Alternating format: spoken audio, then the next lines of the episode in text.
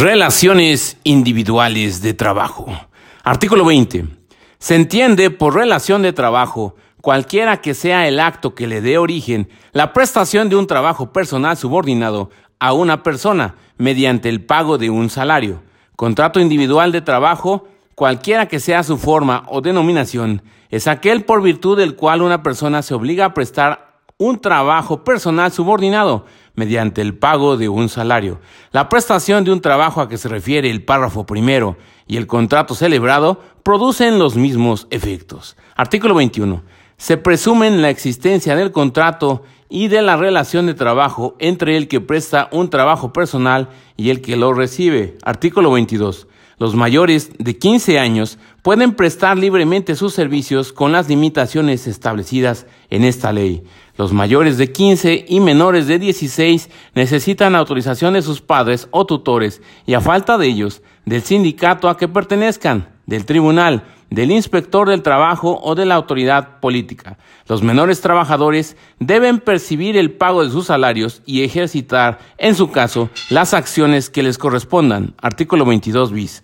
Queda prohibido el trabajo de menores de 15 años. No podrá utilizarse el trabajo de mayores de esta edad y menores de 18 años que no hayan terminado su educación básica obligatoria, salvo los casos que apruebe la autoridad laboral correspondiente en que a su juicio haya compatibilidad entre los estudios y el trabajo. Artículo 23.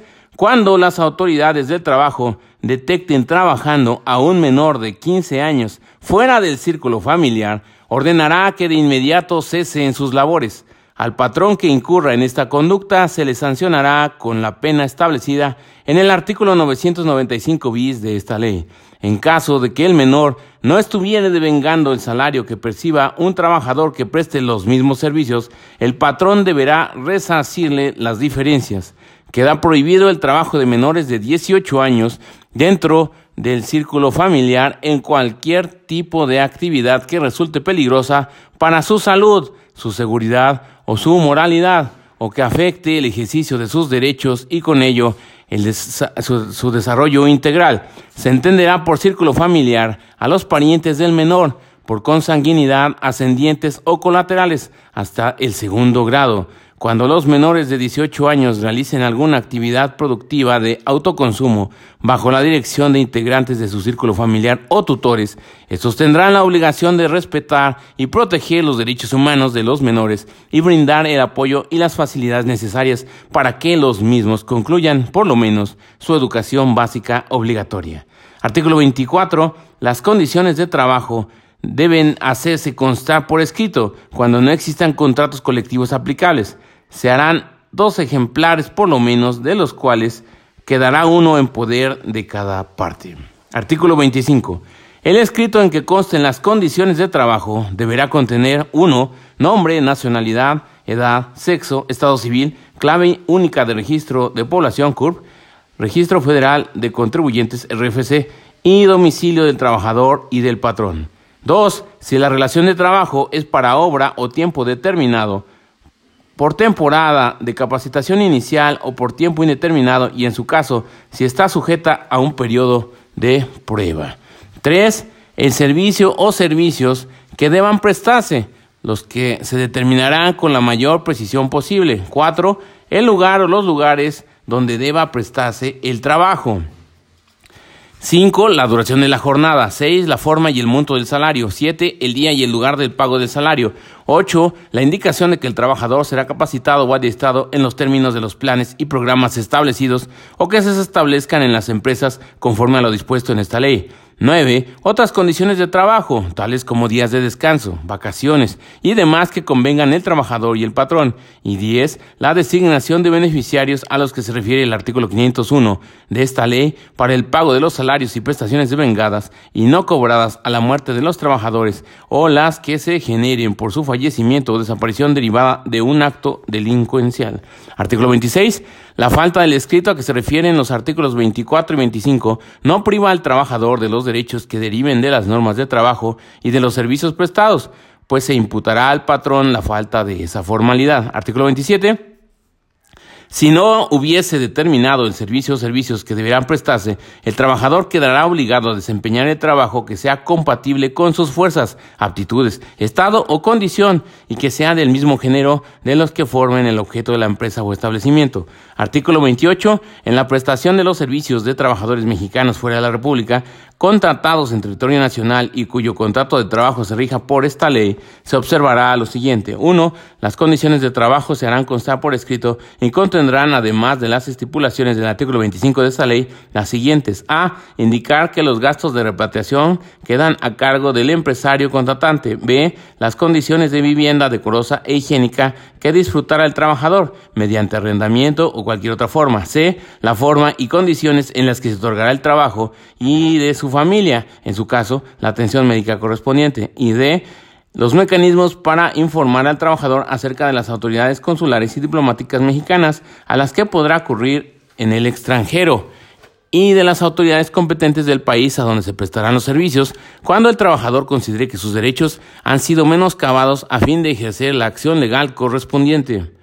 2. El patrón señalará en el contrato de trabajo domicilio dentro de la República para todos los efectos legales. Tres, el contrato de trabajo será sometido a la aprobación del Centro Federal de Conciliación y Registro Laboral, el cual, después de comprobar que éste cumple con las disposiciones a que se refieren las fracciones 1 y 2 de este artículo, de artículo, lo aprobará. En caso de que el patrón no cuente con un establecimiento permanente y domicilio fiscal o de representación comercial en territorio nacional, el Centro Federal de Conciliación y Registro Laboral fijará el monto de una fianza o depósito para garantizar el cumplimiento de las obligaciones contraídas. El patrón deberá comprobar ante dicho centro el otorgamiento de su fianza o la constitución del depósito. 4. El trabajador y el patrón deberán anexar al contrato de trabajo la visa o permiso de trabajo emitido por las autoridades consulares o migratorias del país donde deban prestarse los servicios. Y cinco, una vez que el patrón compruebe ante el Centro Federal de Conciliación y Registro Laboral que ha cumplido las obligaciones contraídas, se ordenará la cancelación de la fianza o la devolución del depósito que ésta hubiere determinado. Artículo 28A. En el caso de trabajadores mexicanos reclutados y seleccionados en México, para un empleo concreto en el exterior de duración determinada, a través de mecanismos acordados por el Gobierno de México con un gobierno extranjero, se atenderá a lo dispuesto por dicho acuerdo, que en todo momento salvaguardará los derechos de los trabajadores conforme a las bases siguientes. 1. Las condiciones generales de trabajo para los mexicanos en el país receptor serán dignas e iguales a las que se otorguen a los trabajadores de aquel país. 2. Al expedirse la visa o permiso de trabajo por la autoridad consular o migratoria del país donde se prestará el servicio, se entenderá que dicha autoridad tiene conocimiento de que se establecerá una relación laboral entre el trabajador y un patrón determinado. 3.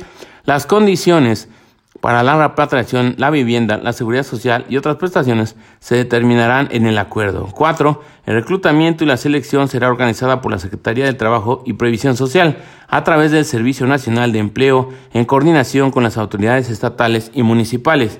Y 5. Contendrá mecanismos para informar al trabajador acerca de las autoridades consulares y diplomáticas mexicanas a las que podrá acudir en el extranjero y las autoridades competentes del país a donde se prestarán los servicios, cuando el trabajador considere que sus derechos han sido menoscabados a fin de ejercer la acción legal conducente. Artículo 28b. En el caso de trabajadores mexicanos reclutados y seleccionados en México para un empleo concreto en el exterior de duración determinada, que sean colocados por entidades privadas, se observarán las normas siguientes. 1 las agencias de colocación de trabajadores deberán estar debidamente autorizadas y registradas según corresponda, conforme a lo dispuesto en las disposiciones legales aplicables. Dos, las agencias de colocación de trabajadores deberán cerciorarse de A, la veracidad de las condiciones generales de trabajo que se ofrecen, así como de las relativas a vivienda, seguridad social y repatriación a que estarán sujetos los trabajadores. Dichas condiciones deberán ser dignas y no implicar discriminación de cualquier tipo. Y B, que los aspirantes hayan realizado los trámites para la expedición de visa o permiso de trabajo por la autoridad consular o migratoria del país donde se prestará el servicio. 3.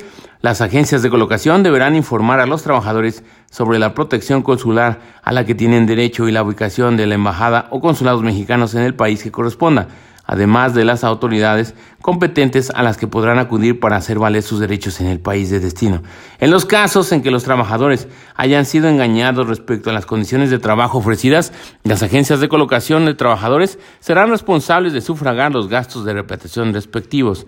La Inspección Federal del Trabajo vigilará el cumplimiento de las obligaciones contenidas en este artículo. Artículo 29. Queda prohibida la utilización de menores de 18 años para la prestación de servicios fuera de la República, salvo que se trate de técnicos profesionales, artistas, deportistas y en general de trabajadores especializados. Artículo 30. La prestación de servicios dentro de la República, pero en lugar diverso de la residencia habitual del trabajador y a distancia mayor de 100 kilómetros, se regirá por las disposiciones contenidas en el artículo 28, fracción primera en lo que sean aplicables. Artículo 31. Los contratos y las relaciones de trabajo obligan a lo expresamente pactado y a las consecuencias que sean conformes a las normas de trabajo, a la buena fe y a la equidad. Artículo 32. El cumplimiento de las normas de trabajo, por lo que respecta al trabajador, solo da lugar a su responsabilidad civil sin que en ningún caso pueda hacerse coacción sobre su persona. Artículo 33. Es nula la renuncia de los trabajadores eh, de los salarios devengados, de las indemnizaciones y demás prestaciones que deriven de los servicios prestados, cualquiera que sea la forma o denominación que se le dé. Todo convenio o liquidación para ser válido deberá hacerse por escrito y contener una relación circunstanciada de los hechos que la motiven y de los derechos comprendidos en él. Será ratificado ante los centros de conciliación o al tribunal según corresponda, que lo aprobará siempre que no contenga renuncia de los derechos de los trabajadores. Cuando el convenio sea celebrado sin la intervención de las autoridades, será susceptible de ser reclamada la nulidad ante el tribunal solamente de aquello que contenga renuncia de los derechos de los trabajadores, conservando la validez el resto de las cláusulas convenidas. Artículo 34.